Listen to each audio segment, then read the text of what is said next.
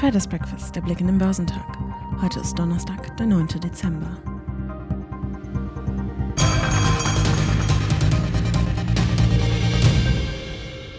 Die Corona-Variante Omikron blieb auch gestern das beherrschende Thema an der Börse. Als Kursstütze erwiesen sich wie später dann auch in New York zunächst die Aussagen des US-Pharma-Riesen Pfizer sowie seines Mainzer Partners BioNTech.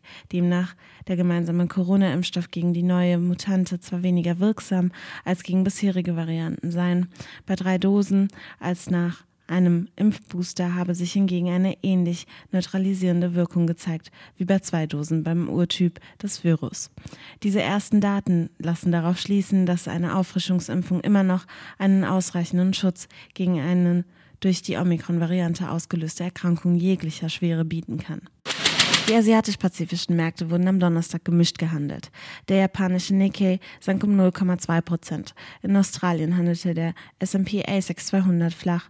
Südkoreanische Aktien legten zu, wobei der Leitindex Kospi um 0,3 Prozent zunahm. Auch die chinesischen Festlandaktien wurden höher gehandelt. Der Shanghai Composite stieg um 1 Prozent und der Shenzhen Component legte um 1,3 Prozent zu.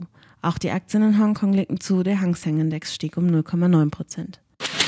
Nach der Erholungsrallye der vergangenen beiden Tage haben die Anleger an den US-Börsen zur Wochenmitte wieder mehr Vorsicht walten lassen. Die großen Aktienindizes bewegten sich am Mittwoch nahe ihrer Schlusskurse vom Vortag.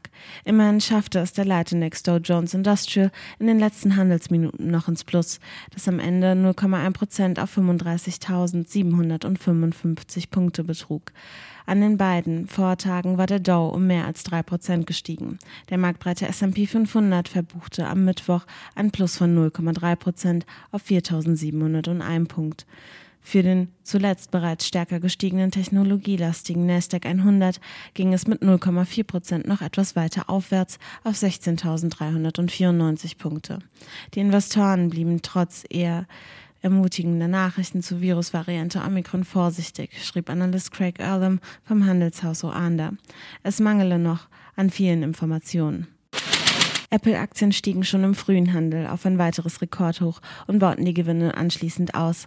Am Ende lagen Apple mit plus 2,3 Prozent an der Spitze des Dow. Der Pharma-Riese Pfizer und sein Mainzer Partner BioNTech standen ebenfalls im Fokus. Für einen ausreichenden Schutz vor der Omikron-Variante sind nach Angaben beider Impfstoffhersteller drei Dosen ihres Vakzins nötig.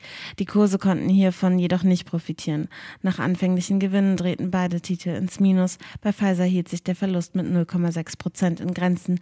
BioNTech büßten 3,6 Prozent ein. Nach zwei starken Tagen hat der deutsche Aktienmarkt am Mittwoch etwas schwächer geschlossen. Unter Börsianern war nach der Erholungsrallye die Rede von Gewinnmitnahmen. Es fehle nach der jüngsten Aufholjagd an neuen Kaufanreizen, um die Kursdynamik aufrechtzuerhalten, erläuterte der Comdirect Marktexperte Andreas Lipkow. Im Verlauf wurden die Verluste größer. Der DAX verlor am Ende 0,8 Prozent auf 15.687 Punkte. Er ging so in der Nähe des Tagestiefs aus dem Handel. Bislang hat er in dieser Woche aber 3,4 Prozent zugelegt. Der MDAX verlor zur Wochenmitte 0,4 Prozent auf 34.704 Punkte. Aktien der VW-Mutter Porsche Holding legten im DAX am stärksten zu. Volkswagen schaut sich Insidern zufolge einen Börsengang der Sportwagentochter Porsche weiter als Möglichkeit an, um Mittel für den Schwenk zur Elektromobilität freizusetzen. VW-Vorzugsaktien schlossen dagegen kaum verändert.